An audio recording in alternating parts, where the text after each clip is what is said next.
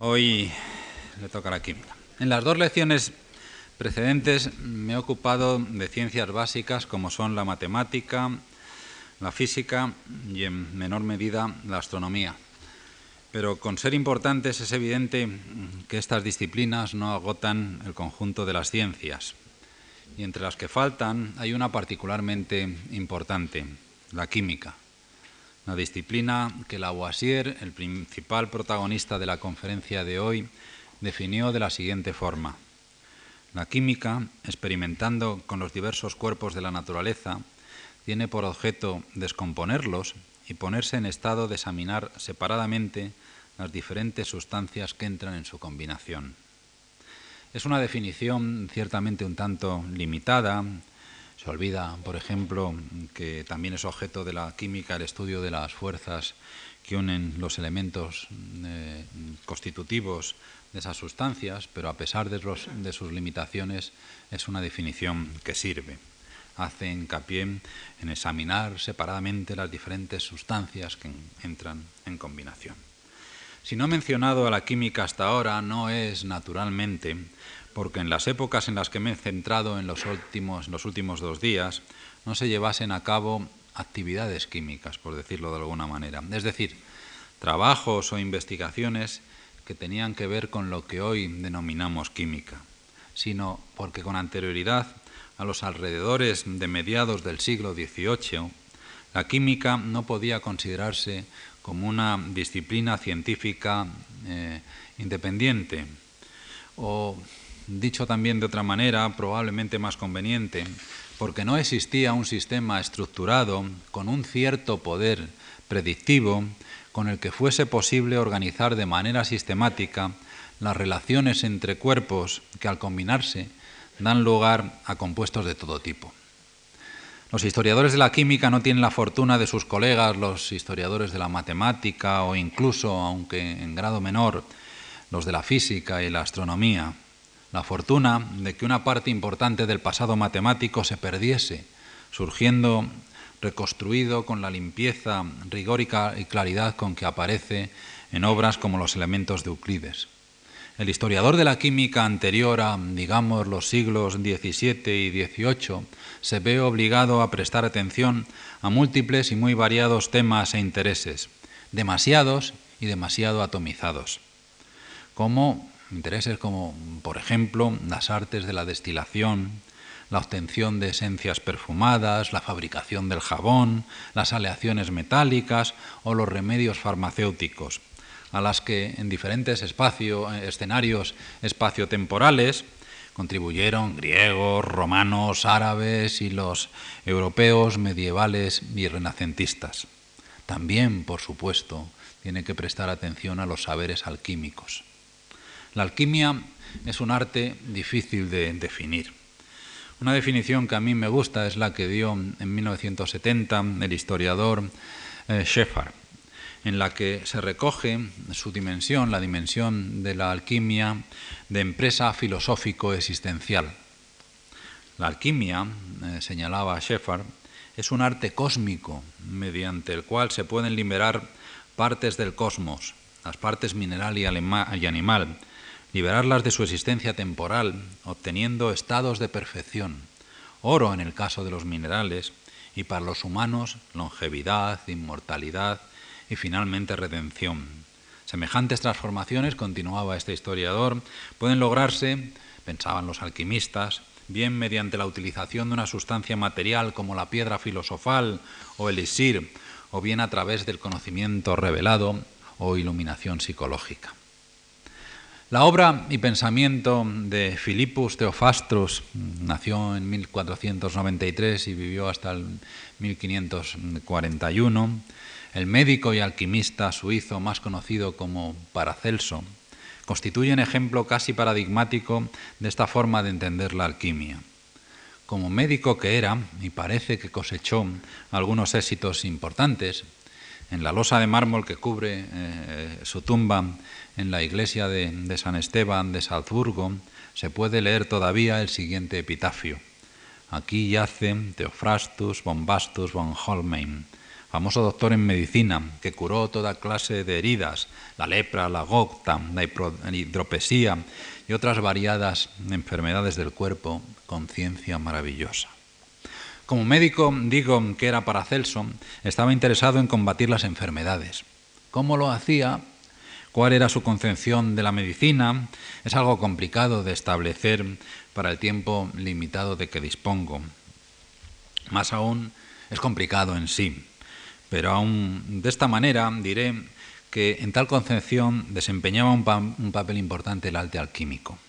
En el capítulo tercero, titulado sobre el método de acción de las tres primeras sustancias, el sujeto intermedio y la alquimia, de su opus Paramirum, libro paramírico de 1562, leemos, Las enfermedades extrañas requerirán que el médico las estudie con métodos extraños, aplicándoles las concordancias que correspondan, preparando y separando las cosas visibles y reduciendo sus cuerpos a la última materia, con ayuda del, del arte espagírico o de la alquimia. Y unas pocas líneas más abajo añadía, aprended pues la alquimia, también llamada espagiria, y ella os enseñará a discernir lo falso de lo verdadero.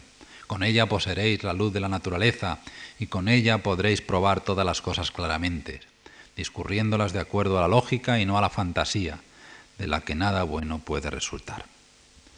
Vemos que Paracelso hacía alquimia sinónimo de espagiria, un término muy elocuente. Espagiria proviene, en efecto, de las raíces griegas sacar, extraer, separar y reunir dos raíces etimológicas en las que se encuentran los dos conceptos u operaciones fundamentales de la química, el análisis y la síntesis. Una gran parte de los alquimistas eran, como Paracelso, médicos, también farmacéuticos. En esta tradición se inscriben algunas de las figuras más destacadas de la historia de la química de los siglos de mediados del XVII y principios, incluso una buena parte del XVIII, como Hermann Boerhaave, George Ernst Stahl o Joseph Black. Todos eran médicos o farmacéuticos. Pero antes de entrar en esa época y en particular en el periodo de la Ilustración, quiero mencionar, eh, como prometí eh, el, jueves pasado, el caso de Isaac Newton, que dedicó intensos esfuerzos a la investigación alquímica, hasta el punto de ser considerado como uno de los alquimistas más notables de la historia. Newton se vio atraído por la, alquimia a finales de la década de 1660 y comienzos de la de 1670. Insatisfecho con las respuestas que sus estudios teológicos y de filosofía natural le proporcionaban, encontró en la alquimia una posible fuente de esperanzas, forjando una pasión por el tema que le duraría al menos 30 años. Llegó a pensar que la piedra filosofal el principio activo para los alquimistas, estaba unida estrechamente con el Cristo de la cristiandad. Ambos eran, al fin y al cabo, agentes de, perfección, de perfección y redención. Ahora bien, lo que yo ahora deseo señalar para reforzar la conexión existente entre la alquimia y química en un sentido moderno es que semejantes ideas e intereses no fueron obstáculo para que Newton también se plantease problemas fundamentales, que hoy consideramos como pertenecientes a la teoría de la afinidad química, la rama de, esta ciencia que se ocupa de las fuerzas que unen los diferentes elementos que forman un compuesto. En la óptica, recuerden ustedes, publicada en 1704, encontramos evidencias de esto. En la cuestión 31 de la edición de 1718, añadida en la edición de 1701 con el número 23, podemos leer, no poseen las pequeñas partículas de los cuerpos ciertos poderes, virtudes o fuerzas con los que actúan a distancia, no sólo sobre la luz, reflejándola y reflexionándola, sino también unos sobre otros para producir una gran parte de los fenómenos de la naturaleza?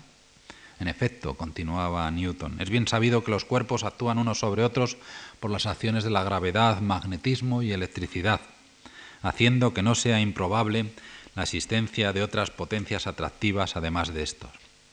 Y más adelante continuaba, cuando el aqua fortis o el espíritu de vitriolo se vierten sobre limaduras de hierro y las disuelven con gran calor y ebullición, ¿acaso este calor y ebullición no están causados por un violento movimiento de las partes?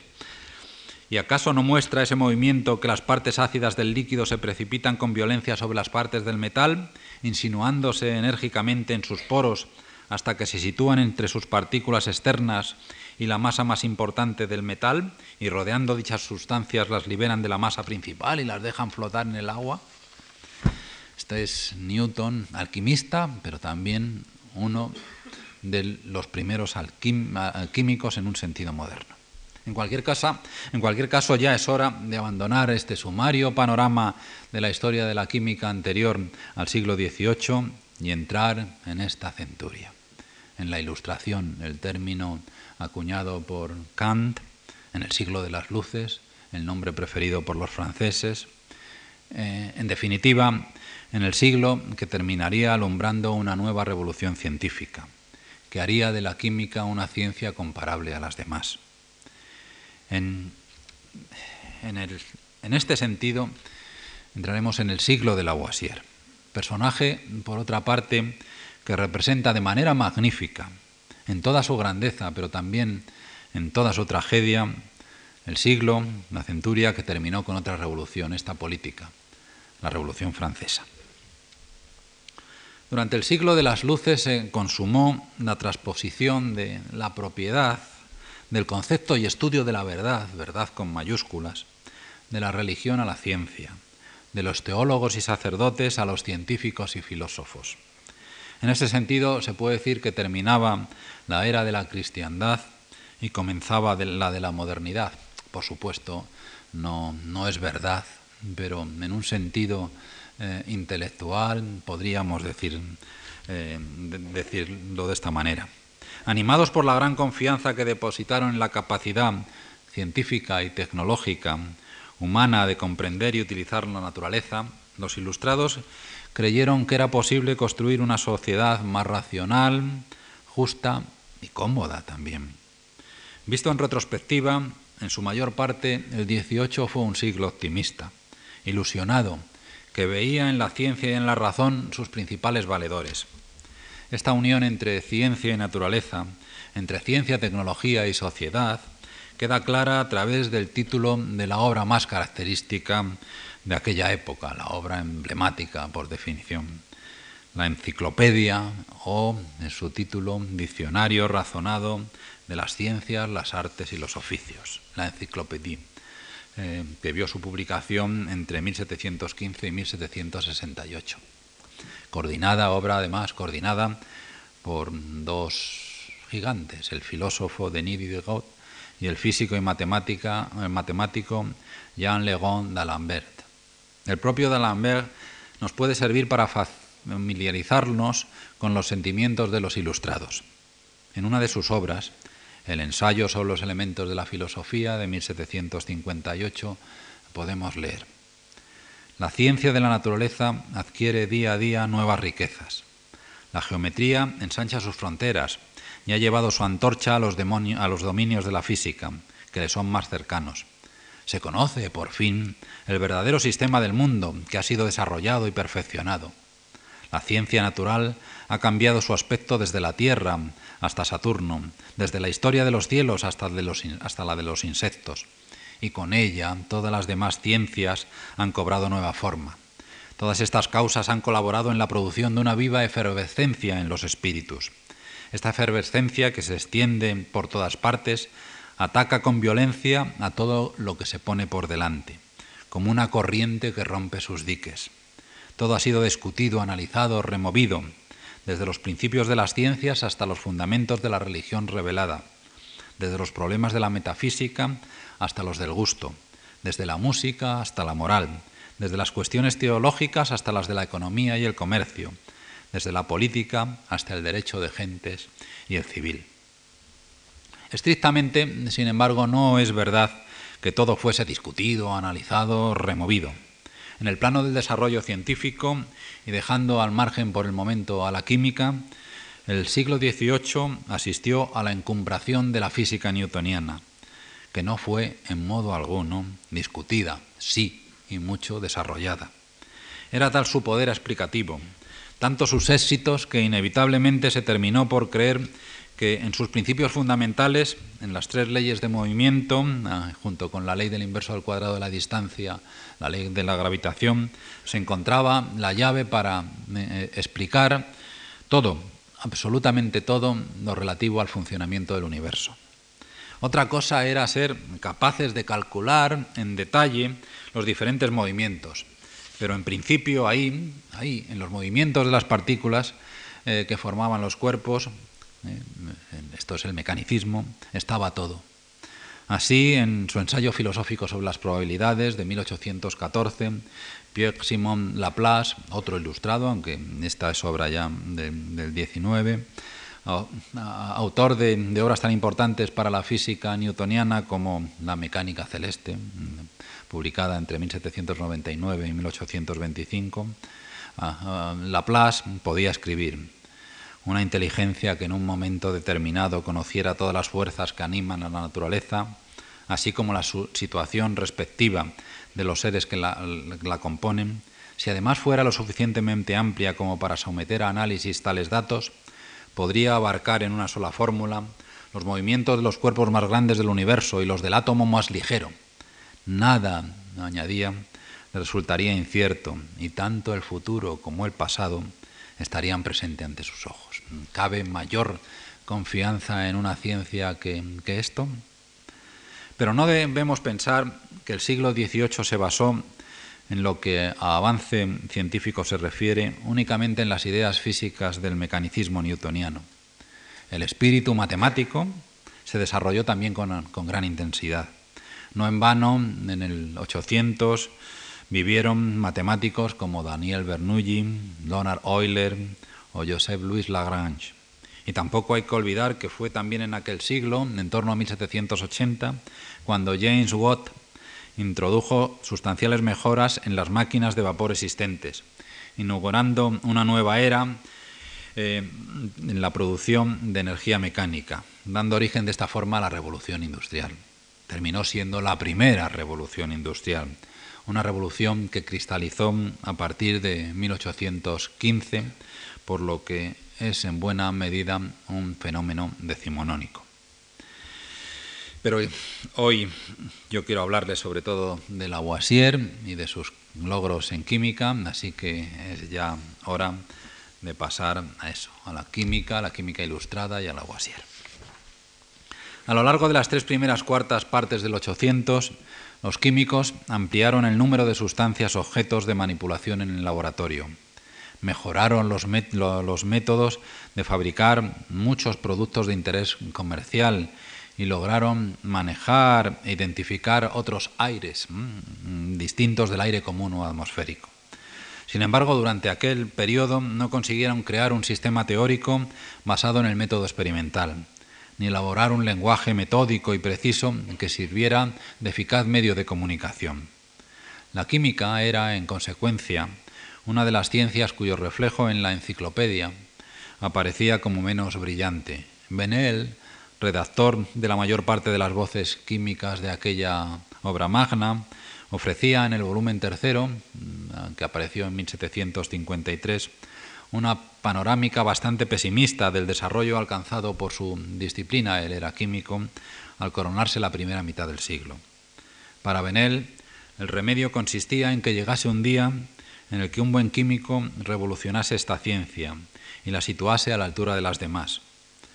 Esta revolución, son sus palabras, no puede ser realizada más que por un químico hábil, entusiasta y atrevido, que al encontrarse en una situación favorable y aprovechar hábilmente algunas circunstancias felices, sepa despertar la atención de los sabios, primero con una ostentación brillante, con un tono decidido y afirmativo, y después con argumentos si sus primeras armas hubieran atacado al prejuicio, el prejuicio. Los deseos de Benel no tardarían en cumplirse. Antoine Lorrain de Lavoisier, nacido en 1743, eh, falleció, tendremos ocasión de, de pararnos en este punto, en 1794, sería el nombre de ese químico hábil, entusiasta y atrevido. Como señalé con anterioridad, ya paso a este personaje, Lavoisier compendia toda la grandeza y tragedia de la Ilustración. Hijo de un próspero abogado de París, estudió como su padre Derecho, aunque desde el primer momento mostró su interés por la ciencia, cuyos estudios fue alumno, por ejemplo, del físico experimental Nolet, cuyos estudios compaginó con los legales. Antes incluso de obtener su título de abogado, escribió en 1763 su primer trabajo científico sobre una aurora boreal observada en Villers-Cotterêts.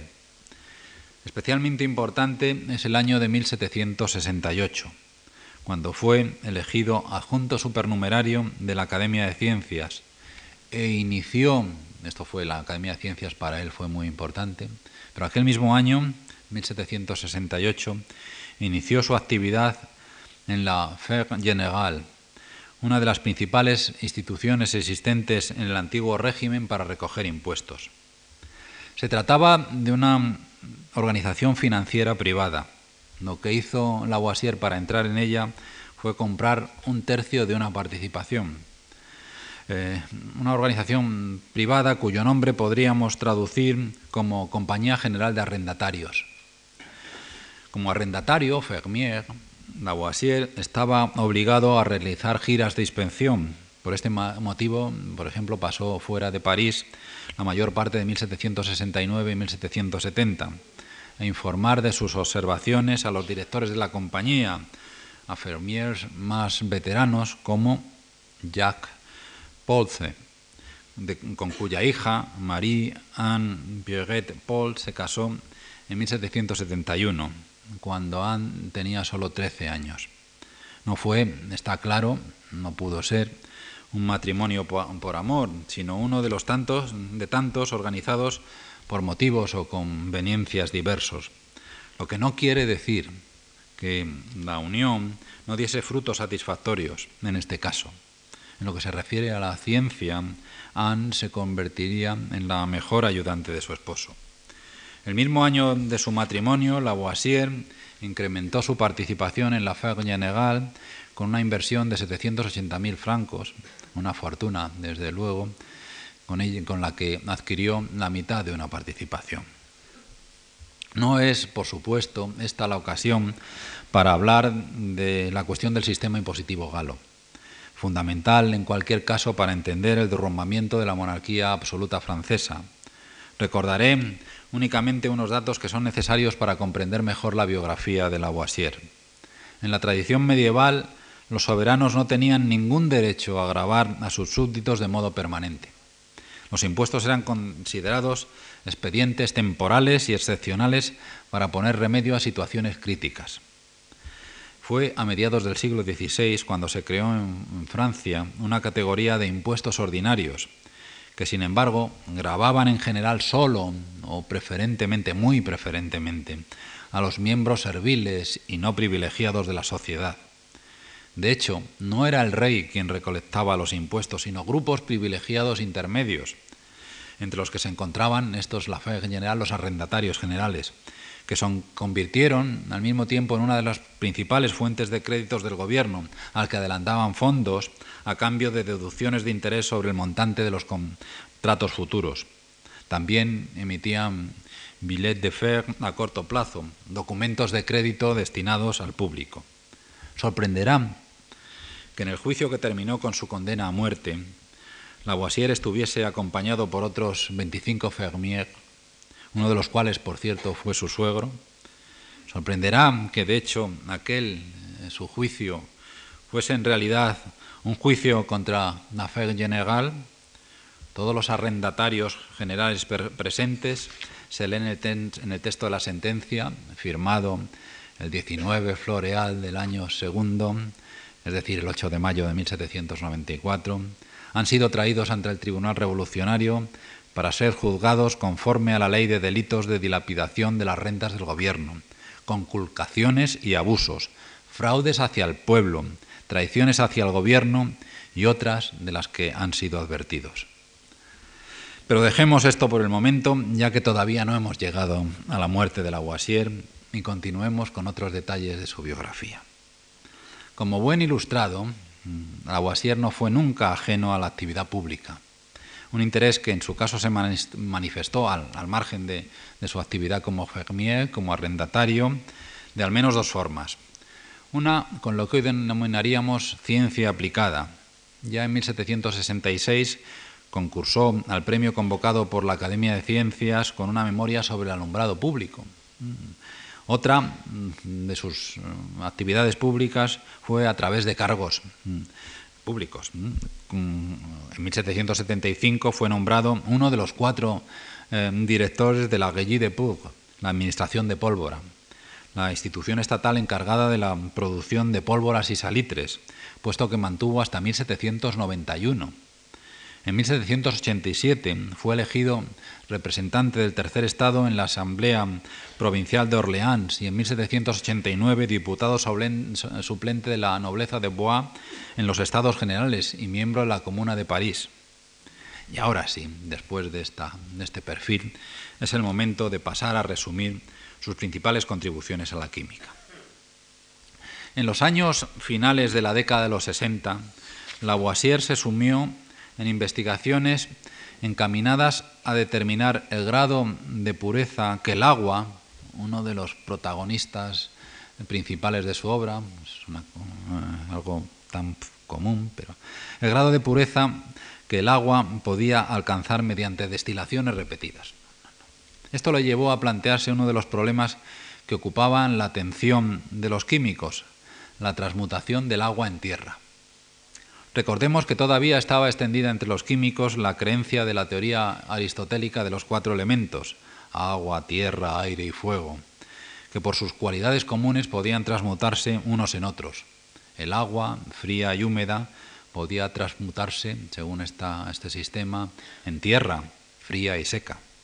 Las medidas de densidades de muestras de agua en función de, las materias disueltas hicieron sospechar a Lavoisier que el depósito terroso que se formaba en destilaciones sucesivas de una muestra de agua, cuya densidad no, variaba, no variaba apreciablemente, era producto de las operaciones realizadas. Para resolver el problema, pensó correctamente que el único medio era repetir las experiencias en recipientes herméticamente cerrados, con la precaución de tomar en cuenta exacta del peso del recipiente y del agua empleados. Si el peso total finalizado, finalizada la experiencia no variaba, entonces, son sus palabras, necesariamente debía encontrarse una disminución del peso en una u otra de esas dos sustancias, el agua y el recipiente, y esta disminución debía ser precisamente igual a la cantidad de tierra separada o la tierra que aparecía. Si por el contrario el peso del, del conjunto aumentaba al final, entonces la materia del fuego, que pasaba a través del vidrio y se combinaba con el agua, sería la responsable de tal aumento. Aquí hay, luego volveré a él, pues la idea del calórico.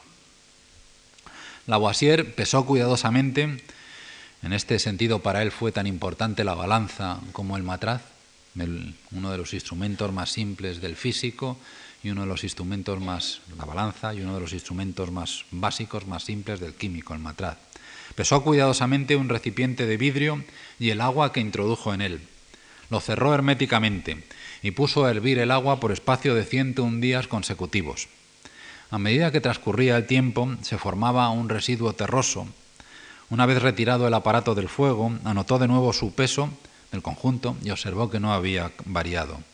Comprobó entonces, y en contra de la opinión común, que el fuego no producía ningún aumento de peso. Después pesó el residuo seco y hizo lo mismo con el recipiente. El peso del residuo era prácticamente igual a la pérdida de peso experimentada por el recipiente, por lo que concluyó que el depósito terroso procedía del vidrio y no del agua. Como vemos, en un campo diferente, Lavoisier estaba socavando el universo aristotélico, al igual que más de un siglo antes lo había hecho Galileo con sus eh, observaciones astronómicas. Aunque no lo he dicho explícitamente, los procedimientos y conclusiones precedentes se basaban en una convicción que para nosotros es en la actualidad, ampliada un, tanto de manera que incluya también a la energía, una convicción que es un lugar común para nosotros, pero que no lo era para los químicos ilustrados. La convicción, la ley de la conservación de la masa. Ley que Lavoisier no formularía explícitamente hasta la publicación de otro de esos clásicos de, la ciencia, su Tratado Elemental de Química, que apareció en 1789. En, casi oculto, eh, en, en, el capítulo decimotercero, titulado De la descomposición de los óxidos vegetales para la fermentación viscosa, se lee, para llegar a la solución de estos problemas, está claro que haría falta conocer primero el análisis y la naturaleza de los cuerpos susceptibles de fermentar y los productos de la fermentación. Y ahora viene, porque nada se crea ni en las, ni en las operaciones del arte ni en las de la naturaleza, y se puede sentar como principio que en toda operación hay una cantidad igual de materia antes y después de la operación. Hoy recordamos esta contribución con la sencilla y un tanto burda expresión de nada se crea ni nada y nada se destruye. En la revolución química asociada con el nombre de Lavoisier, el oxígeno desempeña un papel central. La combustión, uno de los procesos más notorios que se dan en la naturaleza y que ahora los diccionarios, cojo el último, he cogido el último publicado hace unos días, la, editorial es Pasacalpe, Academia de Ciencias, definen la combustión reacción química entre el oxígeno y un material oxidable, acompañada de desprendimiento de, energía. Pues eso es ahora. Esto, y es gracias a, a Lavoisier, con él, la combustión pasó a explicarse de una forma bien distinta a como se hacía en la teoría más influyente de la química precedente, la teoría del flogisto. Según esta teoría, la capacidad que tiene un cuerpo para arder se debe a la existencia en su composición de una determinada y específica sustancia llamada flogisto, nombre que le dio su creador, que nos ha parecido George Stahl. Igualmente, para que un metal llegara a calcinarse, era indispensable que el flogisto formara parte de su composición. En estas dos operaciones básicas dentro de la química, no solo eso, yo diría que básicas para la historia de la humanidad, la combustión, pues el fuego. En estas dos operaciones tenía lugar el mismo proceso, el desprendimiento de flogisto de las sustancias que lo contenían. Cuando la combustión y la, calcinación se llevaban a cabo en recipientes cerrados, llegaba, un momento en el que el proceso se detenía. Como la teoría del flogisto explicaba este hecho postulando que el aire contenido en el recipiente se saturaba del flogisto desprendido durante la operación y ya no admitía más adiciones. Por eso se paraba la, combustión. Un metal, según esta teoría, también un metal no era una sustancia simple, sino que estaba compuesta por otras dos más simples aún, el flogisto y la tierra o ceniza que quedaba después de la calcinación, esto es, la cal de calcinación del metal. A comienzos de la década de 1770, Lavoisier emprendió sus investigaciones sobre el papel que desempeñaba el aire en el proceso de combustión. A finales de 1772 ya pudo demostrar que tanto el fósforo como el azufre se combinaban con el aire durante la combustión y que los productos que se producían, los ácidos fosfórico y sulfúrico, pesaban más que el fósforo y el azufre iniciales. Se trataba, por consiguiente, de un proceso de adición eh, en lugar de uno en el que se producía un desprendimiento de flogisto. A lo largo de los dos años siguientes comprobó que la calcinación era un proceso similar a la combustión. Esto es, que cuando un metal se calcinaba se unía a una parte del aire circundante, aumentando de peso. En octubre de 1774, el eh, británico, que también nos ha aparecido su nombre, Joseph Priestley, uno de los químicos que más contribuyeron al conocimiento de los aires distintos al aire eh, común, comunicó a Lavoisier que había estudiado recientemente un gas particular que era mucho más apto que el aire común para mantener la combustión. Por esta razón le había dado el nombre de aire desflogisticado, porque podía recibir mucho más, eh, más flogisto eh, antes de saturarse, favoreciendo la combustión de otros cuerpos. Por eso le llamó de esta manera. Priestley, por cierto, no aceptó la, teoría de Lavoisier, permaneciendo fiel a la del flogisto. Si tuviese tiempo, por ejemplo, pues les, les mm, eh, ofrecería como ejemplo de su lealtad al viejo mundo, una carta que escribió en junio de 1782 a Benjamin Franklin. Lavoisier pronto comprendió el papel fundamental que este nuevo gas, desflogisticado para, para, para Priestley, desempeñaba en los procesos químicos de la combustión y la calcinación, que pasaron a convertirse en procesos que implicaban la absorción y combinación, o combinación de un nuevo elemento, un aire al que bautizaría, como veremos enseguida, con el nombre de oxígeno. A partir de entonces, el aire común o atmosférico ya no era una, ya no fue una sustancia simple, sino que se compuso, se, compone todavía de dos o más elementales.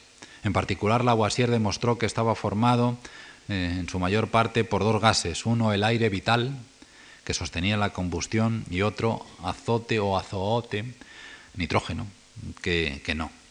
Tampoco el agua, el más universal componente de la naturaleza y de nosotros mismos, eh, somos agua camuflada, el 80 y el 90%, el 80% de nuestros cuerpos está formado por ella, superó inmune la frontera de la nueva, de la, frontera de la vieja a la nueva química.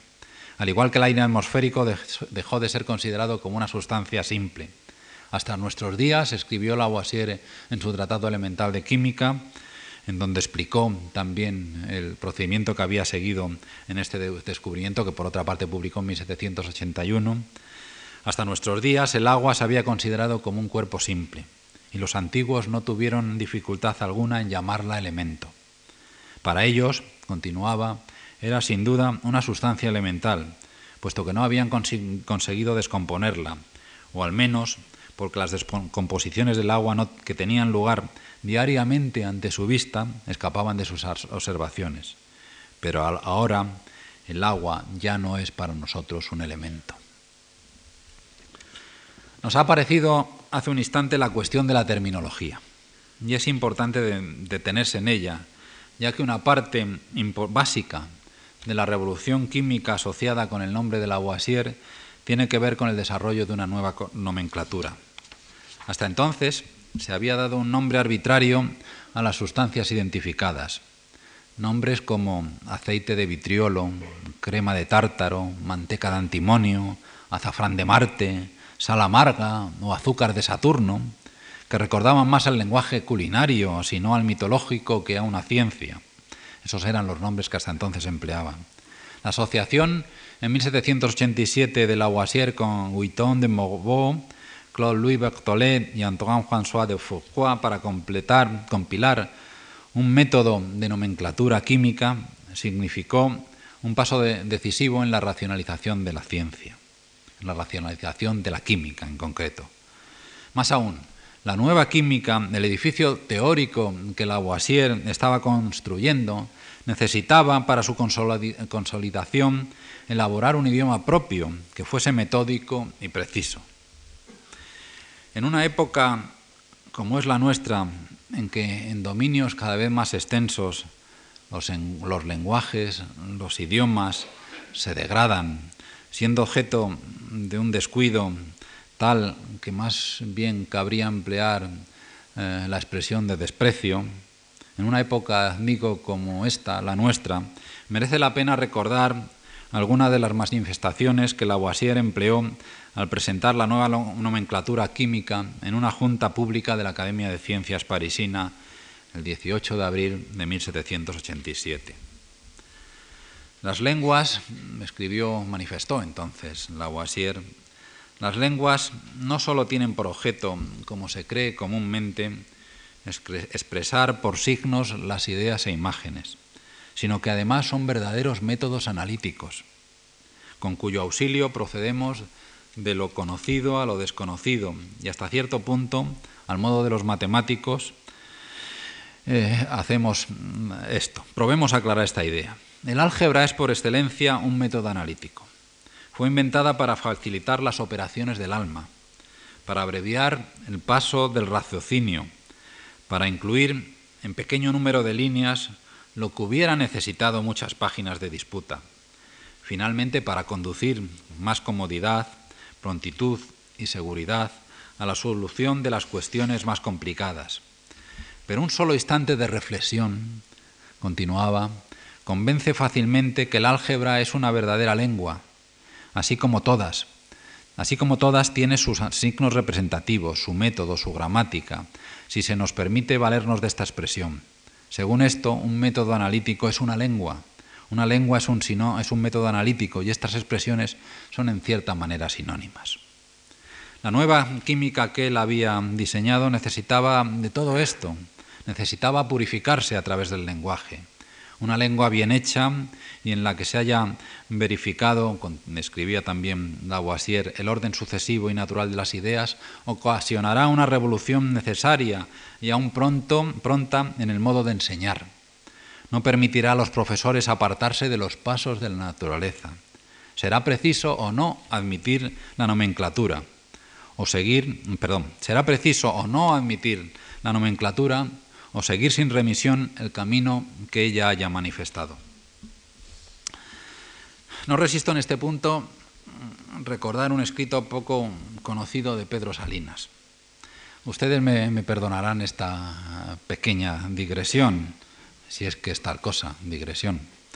Al fin y al cabo, el historiador, que es como yo estoy presentándome ante ustedes estos días, debe ser algo más que un narrador de historias. Debe aprovechar cualquier momento, cualquier excusa, para intentar hacer mejores a quien le leen o, como ustedes ahora le escuchan, y así también ser mejor él mismo. El escrito eh, lawaseriano, me atrevo a decir, de Salinas, al que quiero referirme, se titula Defensa del lenguaje. El lenguaje es necesario al pensamiento, se señalaba allí el poeta. Le permite cobrar conciencia de sí mismo, y así se construye el objeto en respuesta a la expectación del espíritu. El pensamiento hace el lenguaje y al mismo tiempo se hace por medio del lenguaje. El pensamiento se orienta hacia el lenguaje como hacia el instrumento universal de la inteligencia. Y bastante más adelante concluía su hermoso texto con un llamamiento que nunca como hoy es tan necesario. Este discurso decía, escribía Salinas, quiso ser un llamamiento a todos para que, para que dediquen a su lengua el amor que se merece, para que vigilen su estado, sus pasos, para que la cuiden tal como nos la cuidaron los que desde siglos atrás vienen transmitiéndonosla. Este lenguaje que hablamos, nuestro es por unos años, recibido lo tenemos de los hombres de ayer, en él están, apreciables, todos los esfuerzos que ellos pusieron en mejorarlo. Pues bien, este es mi llamamiento, que cuando a nosotros se lo pasemos a nuestros hijos, a las generaciones venideras, no sintamos la vergüenza, yo diría que sentimos muchos hoy, de que nuestras almas entregan a las suyas un lenguaje empobrecido, afeado, arruinado. Este es el honor lingüístico de una generación humana, y a él apelo en estas mis últimas palabras. No dudo que Lavoisier habría surgido estas palabras. En realidad, en lo que él mismo escribió se encuentran las mismas ideas, las mismas ideas. Ideas de amor a, la palabra, pero también de rigor. Y volvamos a la nomenclatura química de Lavoisier, introducida por Lavoisier y sus colegas. En cuanto a las normas que introdujeron, yo me atrevería a calificarlas como un ejercicio de lógica y sentido común. Entre sus supuestos metodológicos figuran los de que los nombres debían conformarse lo más estrechamente posible con las sustancias a las que designasen, que los cuerpos compuestos de otros más simples recibiesen nombres que expresasen su composición, mientras que los últimos, los que formaban parte de los elementos, hoy llamamos, eh, recibiesen denominaciones sencillas, que los epónimos que dan nombre a un pueblo, a una época, a un planeta, etcétera, quedasen proscritos y que se utilizasen nombres con raíces procedentes de nombres procedentes de lenguas muertas bien conocidos, conocidas, que permitiesen recordar la palabra por su significado y viceversa. Recurriendo de nuevo al Tratado Elemental de Química. Las palabras nuevas, Lavoisier escribiendo, las hemos tomado principalmente del griego de tal forma que sus etimologías evocasen la idea de las cosas que nos proponíamos expresar y sujetándonos, sobre todo, a no admitir más que las palabras más cortas posibles que fuesen susceptibles de formar adjetivos y verbos. Se ha visto que el aire atmosférico estaba formado principalmente por dos fluidos aeroformes o gases, uno respirable en donde pueden vivir los animales, calcinarse los metales y arder los cuerpos combustibles, y otro con propiedades totalmente opuestas donde los animales no pueden respirar ni mantenerse la combustión. A la base de la parte respirable del aire le hemos dado el nombre de oxígeno, derivándolo de dos vocablos griegos, el que representa ácido y el que significa yo engendro. Porque en efecto, engendrador de ácidos, no es que sea correcto desde el punto de vista química, pero porque en efecto una de las propiedades más generales de esta base es la de formar ácidos al combinarse con la mayor parte de las sustancias. Como las propiedades químicas de la parte no respirable del aire atmosférico no se conocen aún bien, nos hemos contentado con deducir el nombre de su base de la propiedad que tiene este gas de quitar la vida a los animales que lo respiran, llamándole azote. Eh, en castellano, en la primera traducción de esto, el, traductor decía, azote es una cosa que en castellano tiene un significado, vamos a llamarlo azote, añadía una O. Eh, de la expresión griega para, eh, perdón, de la alfa privativa de los griegos, la A, y de la expresión griega vida. Esto es, oxígeno porque se trataba de un generador de ácido, azote porque privada de vida, de vida hidrógeno por ser un generador de agua, de hidro. Hay que hacer notar que la revolución, la nueva nomenclatura presuponía, naturalmente, que la teoría del oxígeno era cierta. Así se eligió la raíz ico para utilizar en sustancias en las que predominase el oxígeno, mientras que la terminación oso era para añadir aquellas en las que la proporción de oxígeno fuese menor. Todavía mantenemos esto, ácido sulfúrico, ácido, yo qué sé, acetilos, no sé. Este hecho, el que presupusiese la, teoría del oxígeno, ¿eh? creó resentimiento entre los adversarios de la teoría lavoisieriana, sin dejar de lado la circunstancia de que los químicos ya establecidos, los profesionales, se vieron forzados a aprender de nuevo un aspecto básico de su disciplina, aprenderlo desde el principio. He aquí un signo genuino de una revolución el tener que aprender de nuevo la disciplina. Esto es. Otro apartado, apartado importante a la hora de hablar de revoluciones es el desarrollo de medios propios para difundir las ideas que caracterizan al nuevo movimiento. En el caso de la química de Lavoisier, este medio fue una revista dedicada de manera casi exclusiva a ella, Los Annales de Chimie, fundado en 1789 por Lavoisier y algunos de sus colegas. No sorprendentemente, el, equipo editorial de la revista estaba, formado por, defensores de la nueva química, Vuitton, Lavoisier como editores principales, y Monge, Bortelot, Foucault, Dietrich eh, como el equipo editorial. La nueva revista no era desde luego la única publicación que aceptaba trabajos de química en Francia. Estaban, por ejemplo, las prestigiosas Memoires de la Académie des Sciences, pero esta publicación tardaba con frecuencia entre dos o tres años en publicar sus, los trabajos. Los anales de, química contaban con la importante ventaja de ser mucho más rápidos en publicar los trabajos recibidos, además de aparecer con mayor frecuencia la propia revista, con mayor frecuencia que las memorias de la academia. La ciencia revolucionaria se convierte en ciencia normal, recurriendo, por una vez al menos, a la terminología de, Thomas Kuhn cuando llega a los libros de texto en los, que se en los que aprenden las nuevas generaciones de estudiantes. No todas las revoluciones científicas están vinculadas con un libro que, inicialmente al menos, cumple con tales funciones, pero algunas, y de las más importantes, sí. El Almagesto de Ptolomeo, los Principios de Newton, los elementos de geología de Lyell, el origen de las especies de Darwin, el Tratado de, la Electricidad y Magnetismo de Maxwell, son algunas de estas obras. Y, por supuesto, el Tratado Elemental de Química de Lavoisier. Ya me he referido, no suficientemente, pero me he referido a esta obra.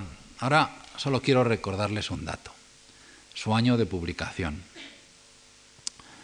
fue porque en ellos se publicaron los principia, los elementos de geología o el origen de las especies, que muchos o algunos de nosotros recordamos los años de 1687, que aparecieron los Principia, 1838, la fecha de publicación de los elementos de geología de Lyell, o 1859, cuando apareció esplendorosa el origen de las especies de Darwin. Pero no recordamos esos años por nada más. Nos sucede lo mismo con el Traité elemental de Chimie, el Tratado Elemental de Química, que vio la luz en 1789, el mismo año en que, el 14 de julio, las masas parisinas tomaban la Bastilla, el odiado símbolo de un régimen que ya no se quería, un régimen que seguramente nunca fue deseado, poniendo de esta manera realmente en marcha el proceso de la Revolución Francesa.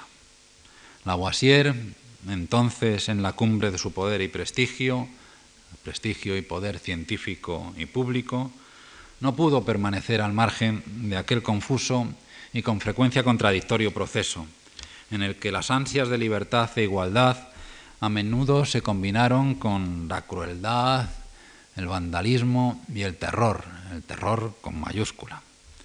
Difícilmente, por otra parte, podría haber permanecido al margen.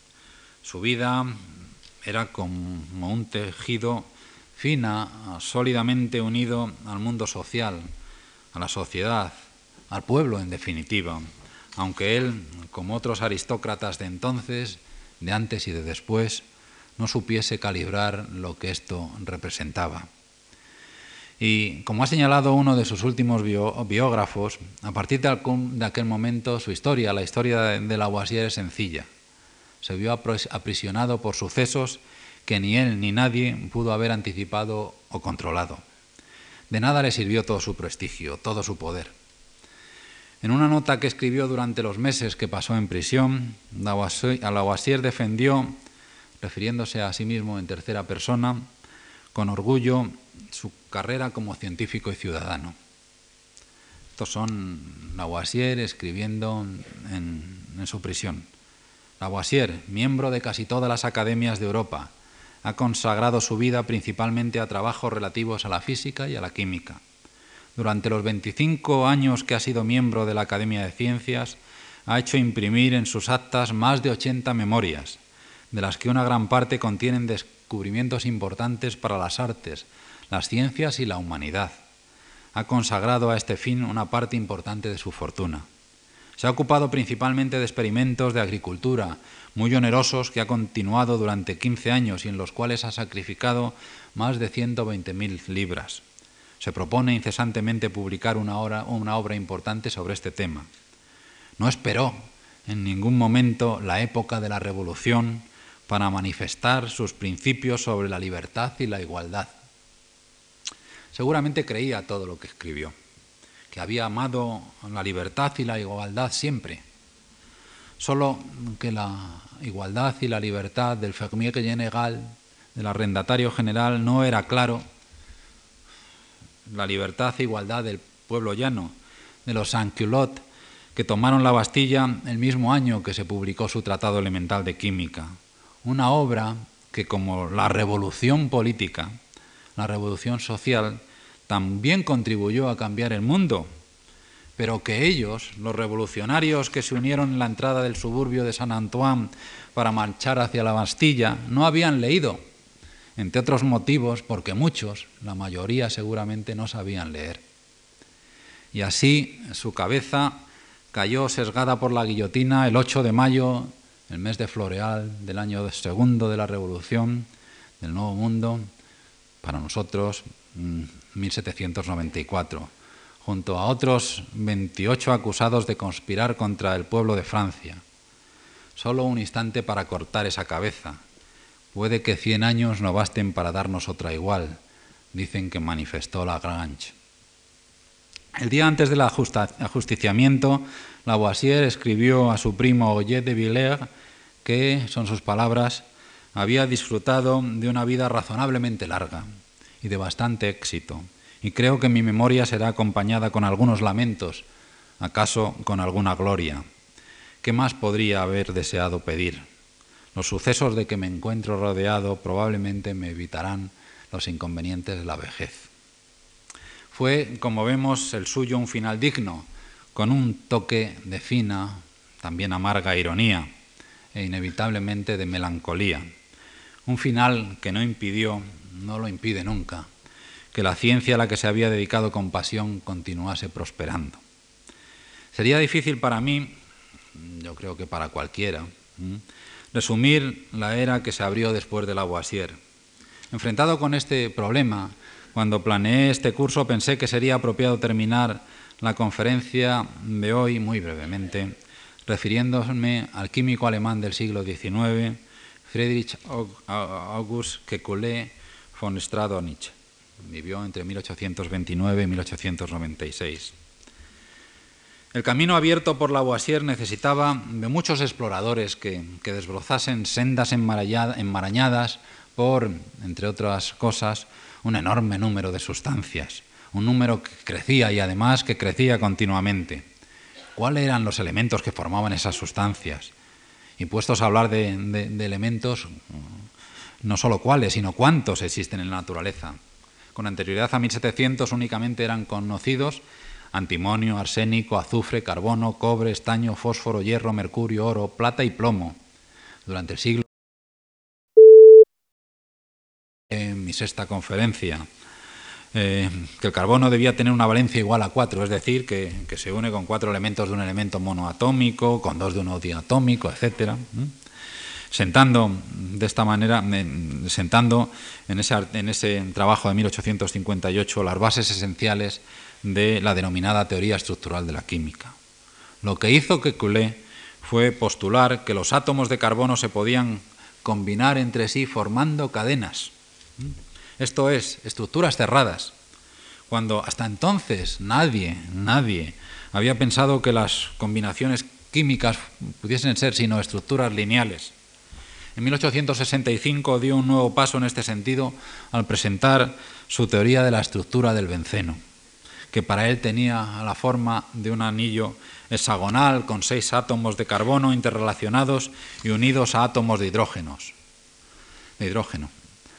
La pieza más brillante de la producción química científica que puede encontrarse en toda la química orgánica, señaló Francis Japp en una conferencia conmemorativa en honor de, de Kekulé en 1898, añadiendo que en aquel momento las tres cuartas partes de esa química son directa o indirectamente producto de la teoría mm, de Kekulé.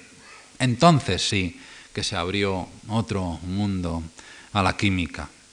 Podría, no una revolución, pero sí otro mundo. Podría incluso decirse que la arquitectura entró en la química. Por cierto, que había estudiado, había empezado a estudiar arquitectura antes que química.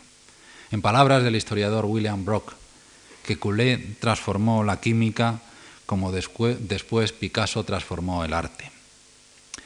En mi sexta conferencia tendremos oportunidad de comprobar que aquel toque artístico dio a la química orgánica no solo ideas, sino también un valor socioeconómico, que a la postre abrió también otro mundo, el de la institución de la, ciencia. Pero todavía tenemos que atravesar otros continentes, los de Darwin y Claude Bergenal, es el momento de, detenerme y agradecerles una vez más su paciencia y también su compañía.